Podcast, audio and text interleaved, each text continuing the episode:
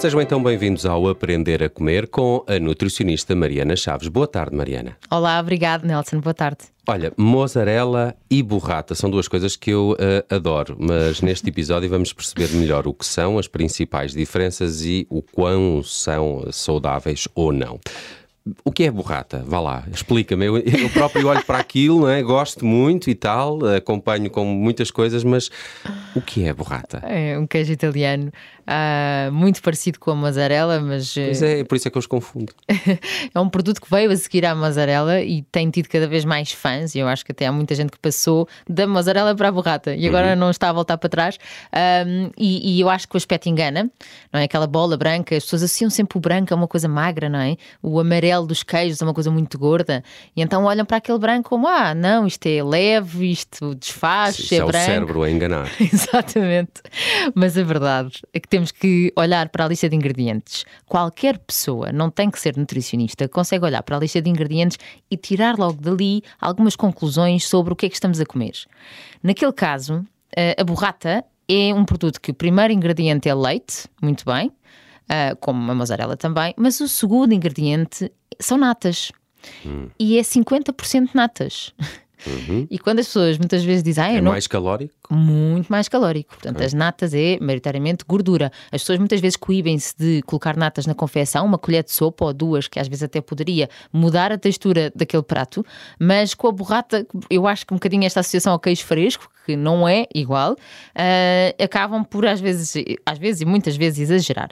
Portanto, é claramente um produto que tem uh, muitas calorias por 100 gramas, vá, vamos dizer assim, uhum. é um uhum. produto gordo. Uh, a quantidade de gordura em 100 gramas, mas na verdade nós compramos borratas um, e o peso da borrata em si é cerca de 125, é quase o peso de um iogurte, uh, precisamente dos skirs, vá. Eu gosto às vezes de comparar isto porque não é que seja igual, mas nós conseguimos fazer um molho de iogurte com skir, se calhar também uma textura que quase que parece a textura do interior da, moza, da, da borrata, mas nutricionalmente é o oposto. Uh, e portanto, um, em 100 gramas, que é como nós conseguimos comparar o produto, que é o que nos aparece no verso do, um, do, do da embalagem, não é? A tabela nutricional nutricional e a lista de ingredientes, na tabela todos encontramos em 100 gramas temos 23 gramas de gordura, em média, numa borrata. Nós temos borratas de vaca, temos borratas de búfala, a maior diferença prende-se com uh, o teor da proteína e algumas pessoas digerem um bocadinho melhor a proteína do leite de búfala e, portanto, com certeza que os queijos derivados desse leite vão ter melhor digestão para essas pessoas, uh, mas uh, a gordura, portanto, numa, numa borrata de, de, leite de vaca será 23 gramas, que é imenso, dos quais 15 gramas gordura saturada. E quando falamos, por acaso, da borrata de, de búfala, fui verificar, é um bocadinho mais, são 29 gramas de gordura, é quase 30 gramas, é quase 30% do produto, uh, dos quais 19 gordura saturada. Um, Isso exige aí alguma contenção, não é? No consumo. Alguma contenção. Não estamos a falar de comer meia borrata, aliás, não estamos a falar de comer borrata de forma regular. E é isto que eu acho que as pessoas têm que entender. Não é igual a queijo fresco. Uh, nós, quando estamos a falar de um queijo fresco meio gordo, uh, não os magros, meio gordo, estamos a falar. Uh, de 14 gramas de gordura, 10 gramas de gordura. Vá, vamos tentar pensar que será quase metade da é, quantidade de gordura. É quase o dobro. Quase o dobro.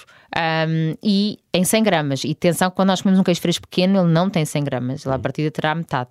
Uh, e existem também versões do queijo fresco mesmo magro, continuamos com o mesmo teor de proteína e com menos gordura, mas claro que as pessoas podem dizer, bom, mas esse eu já não adoro, já é uma coisa que eu não gosto de comer em termos de textura e tudo, tudo bem, mas uh, se calhar a borrata vai ficar para uns dias de festa, mas eu queria também pôr aqui mais um aspecto que eu acho importante da borrata, que é em 100 gramas também temos 10 gramas de proteína e muitas vezes estes skirs, como falamos, sendo os iogurtes um, em termos nutricionais talvez uhum. os mais uh, equilibrados, têm também 9 gramas e 10 gramas de proteína em 100. Em 100. A grande diferença será nesta gordura, que num uh, skir temos 0 gramas de gordura uhum. e numa borrata temos 29 gramas ou 23 gramas de gordura. Uh, agora a mozzarella. Cá está, vamos à lista de ingredientes da mozzarella. Agora fiquei com dúvidas qual delas é mais saudável.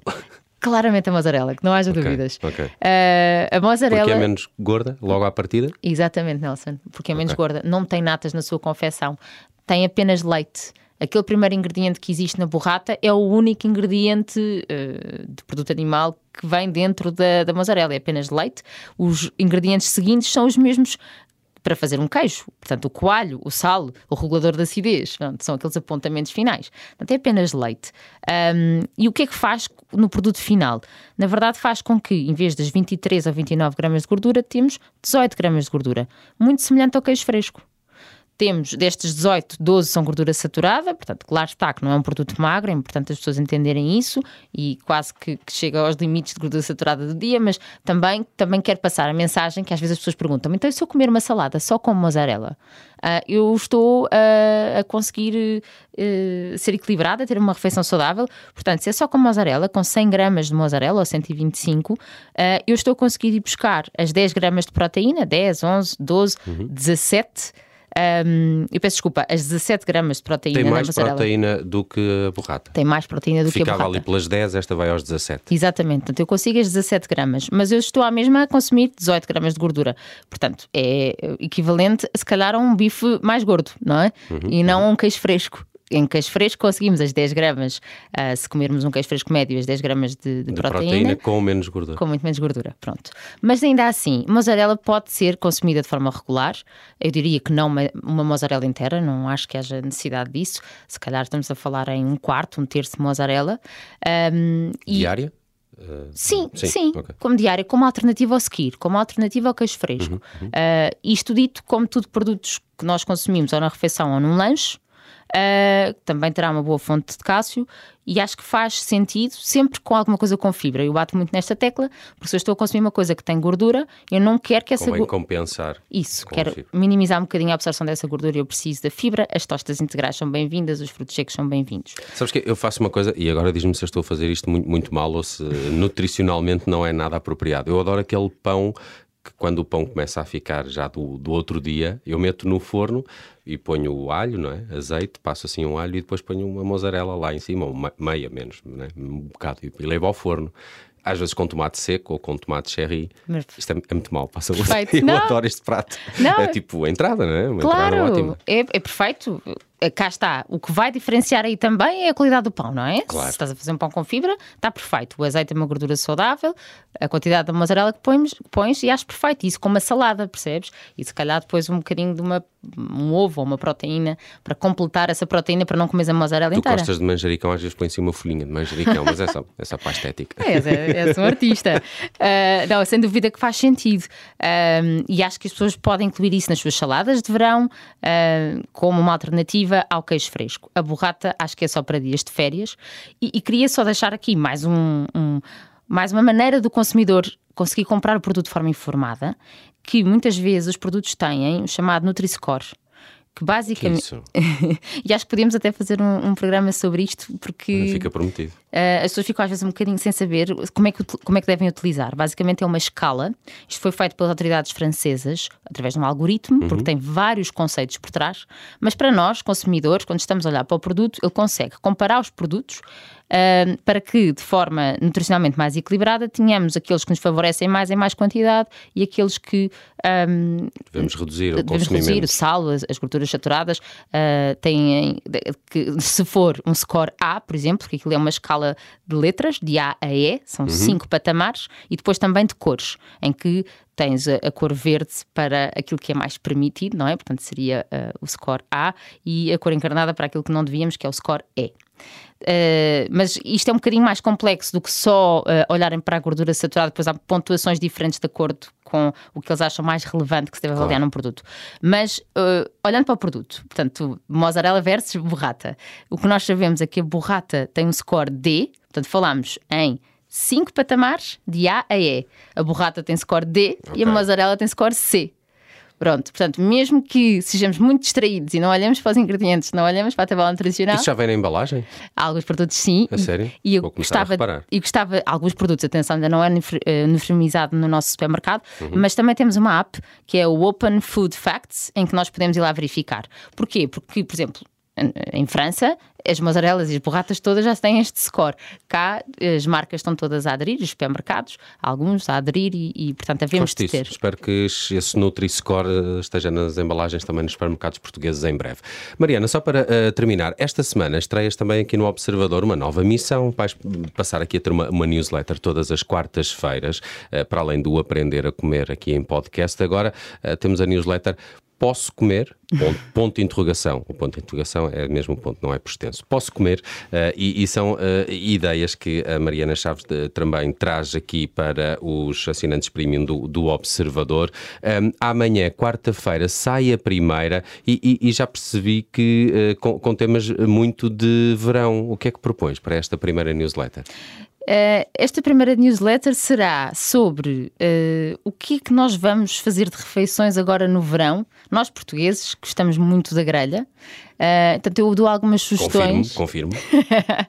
dou algumas sugestões, não só de, do que é que devemos uh, ter nas nossas mesas como aperitivos saudáveis para essas ditas refeições, porque às vezes estamos à espera, não é? Que o mestre da grelha termine a sua grelha e com vontade de petiscar alguma coisa.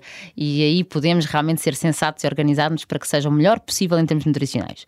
E depois, outras dicas, do, mesmo na confecção, uh, para que algumas coisas menos boas da grelha consigam ser contornadas e tenhamos aí o prato mais uh, saudável possível. Hum, já percebi aí que o limão é um aliado, não é? Sem dúvida, o limão vai ser sempre um aliado, vai reduzir a produção de certos compostos que nós sabemos que podem ser cancerígenos na grelha, e tento explicar isso de uma forma simples, mas cientificamente comprovada, dando algumas referências para quem quer mais curioso e quer ir verificar e quer ir saber mais. Uh, tentámos uh, que ficasse uma coisa simples, mas que semanalmente desse informação útil para a vida das pessoas, para que sejam sempre, uh, tenham sempre uma alimentação saudável. Eu, eu, fiquei também com dúvida se tu respondes a, a, uma questão muito de verão, que já devem ter feito milhares de vezes. Quantas bolas de Berlim é que eu posso comer este verão? o Nelson, essa pergunta uh, fazem muito nesta época, que é natural, porque as nossas praias estão cheias de bolas de Berlim, apesar de não ser um. Não, não é muito típico português, mas passou a ser. Mas típico. passou a ser, há um pregão, não é? Há um senhor que passa com um pregão, como não comprar? Sem dúvida.